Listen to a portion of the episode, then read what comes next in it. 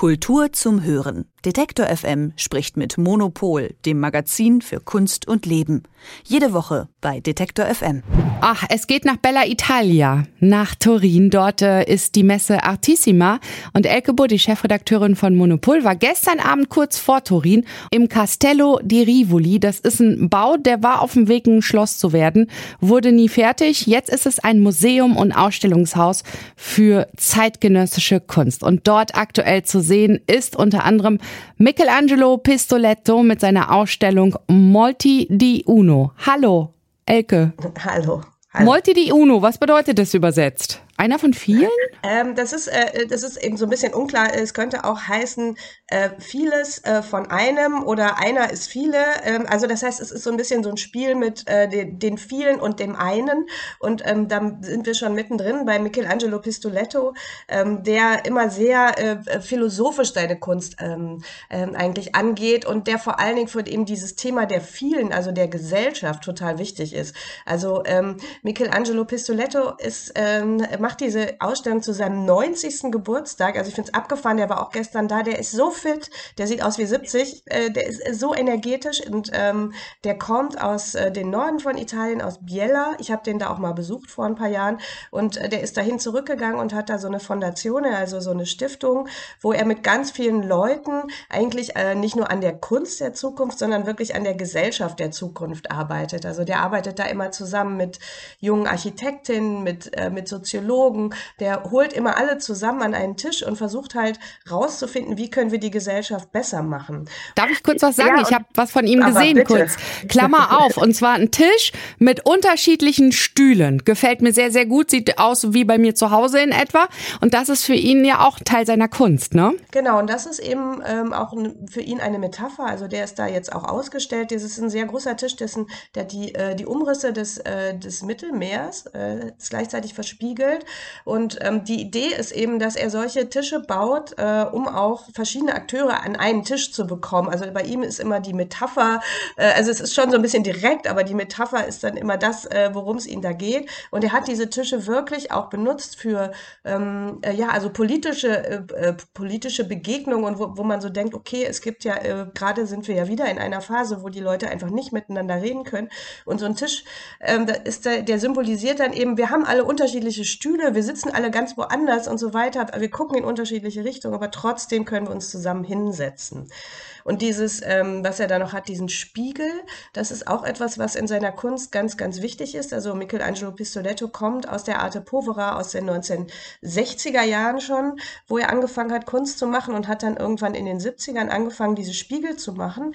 Und das war halt noch nicht so eine Idee mit, wir machen besonders äh, lustige irgendwie äh, Selfies, weil das gab es ja damals noch gar nicht, äh, sondern die Idee ist eben, dass der Betrachter, die Betrachterin mit in der Kunst drin ist. Also dass man praktisch die Perspektiven ähm, öffnet. Also das heißt, er sagt den, den Betrachter, Betrachtenden, ihr seid Teil der Kunst und äh, ihr könnt in ganz viel, viele unterschiedliche Richtungen schauen. Und ähm, es gibt in dieser Spiegel kommt halt immer wieder in seiner Kunst und ähm, in der Ausstellung jetzt fand ich das sehr schön. Also der hat praktisch ähm, in Castello di Rivoli gibt es so einen ganz langen Finger, nennen die das, also so eine, äh, wie so eine Gemäldegalerie. Und da hat er so ähm, eine Struktur reingebaut, eine architektonische Struktur, wo man in ganz viele unterschiedliche Zimmer hineingeht. Er nennt die Uffizi, also äh, Büros. Und in jedem dieser Zimmer gibt es dann ein anderes Thema, also Architektur, Sport, Kunst was auch immer. Und äh, dazwischen drin sind aber auch immer wieder seine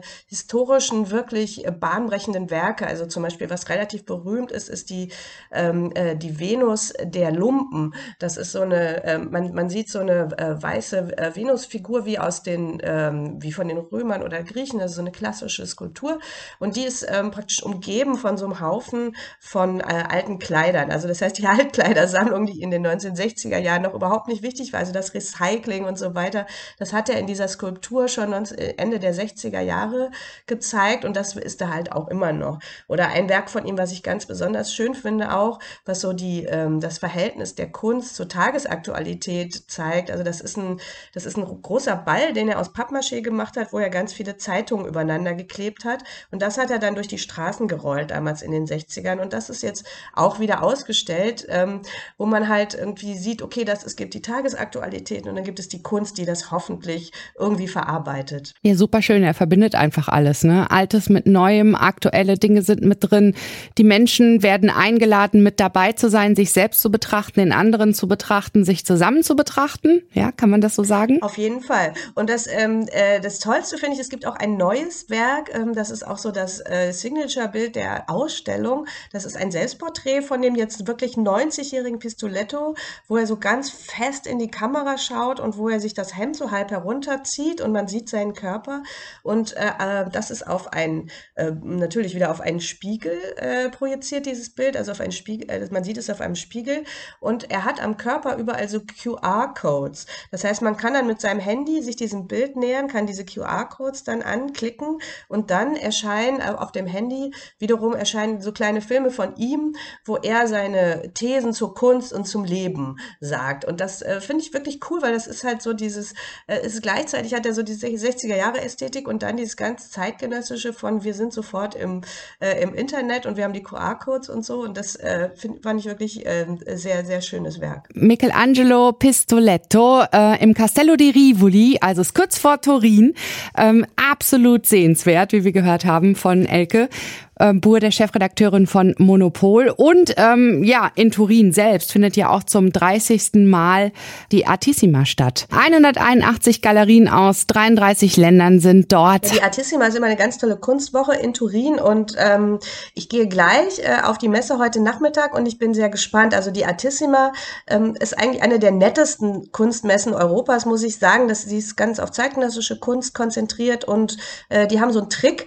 Ähm, die äh, haben immer ganz, ganz ganz viele kuratierte Sektionen. Das, das heißt, dass sie ganz viele Kuratorinnen und Kuratoren aus ganz Europa einladen, bestimmte Teile der Messe auszuwählen.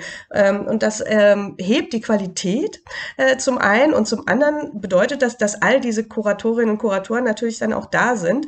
Das heißt, äh, und die bringen dann auch noch mal andere mit. Das heißt, das ist eine Messe, ähm, die sehr, ähm, also ja, man könnte sagen intellektuell oder die, wo es wirklich um die Kunst geht. Also wo ganz viele Leute sind, die wirklich auch theoretisch und ähm, auf einem hohen Niveau Niveau sich mit Kunst auseinandersetzen und eben nicht nur, wo es eben nicht nur darum geht, jetzt, was man am besten verkaufen kann, ähm, sondern was ist sehr nah an der Museumswelt, näher, also näher an der Biennale Welt und so. Und dadurch ist diese Messe wirklich so eine, ähm, äh, so eine Messe, die auch Spaß macht und was auch gut funktioniert, zum Beispiel für die deutschen Galerien, also gerade so die Berliner Galerien, da sind immer einige da, ähm, äh, weil die ja sowieso auch so ein bisschen intellektueller unterwegs sind äh, und eben nicht nur die Flachware, wie man so sagt, also die Bilder verkaufen wollen. Deswegen ist die Artissima ganz besonders interessante Messe. Und was macht denn Turin als Kunststadt aus? Turin als Kunststadt ist auch wahnsinnig vielfältig. Also das ist ja die Stadt Fiat, die Stadt Agnellis äh, und Agnelli hat selber auch eine große, äh, eine große Stiftung hier, wo immer interessante Ausstellungen sind, aber es ist halt auch eine dieser norditalienischen Städte, wo man merkt, da ist Finanzkraft da gewesen und ist auch immer noch da. Ähm, das heißt, es gibt viele äh, von, also viele Stiftungen, viele gute Museen, wo man sich ganz viel angucken kann. Ähm, und ähm, Turin ist auch so ein bisschen eine Stadt äh, der Exzentriker. Also äh, was immer hier ganz beliebt ist, ist ein Besuch äh, im, äh, in der Wohnung von äh, Carlo Molino. Das war so ein ganz verrückter Architekt, äh, dessen Wohnung komplett erhalten ist und wo man immer hin, äh, hinfahren kann. Und ähm, die Fondation im März ist das ein anderer Arte Povera Künstler.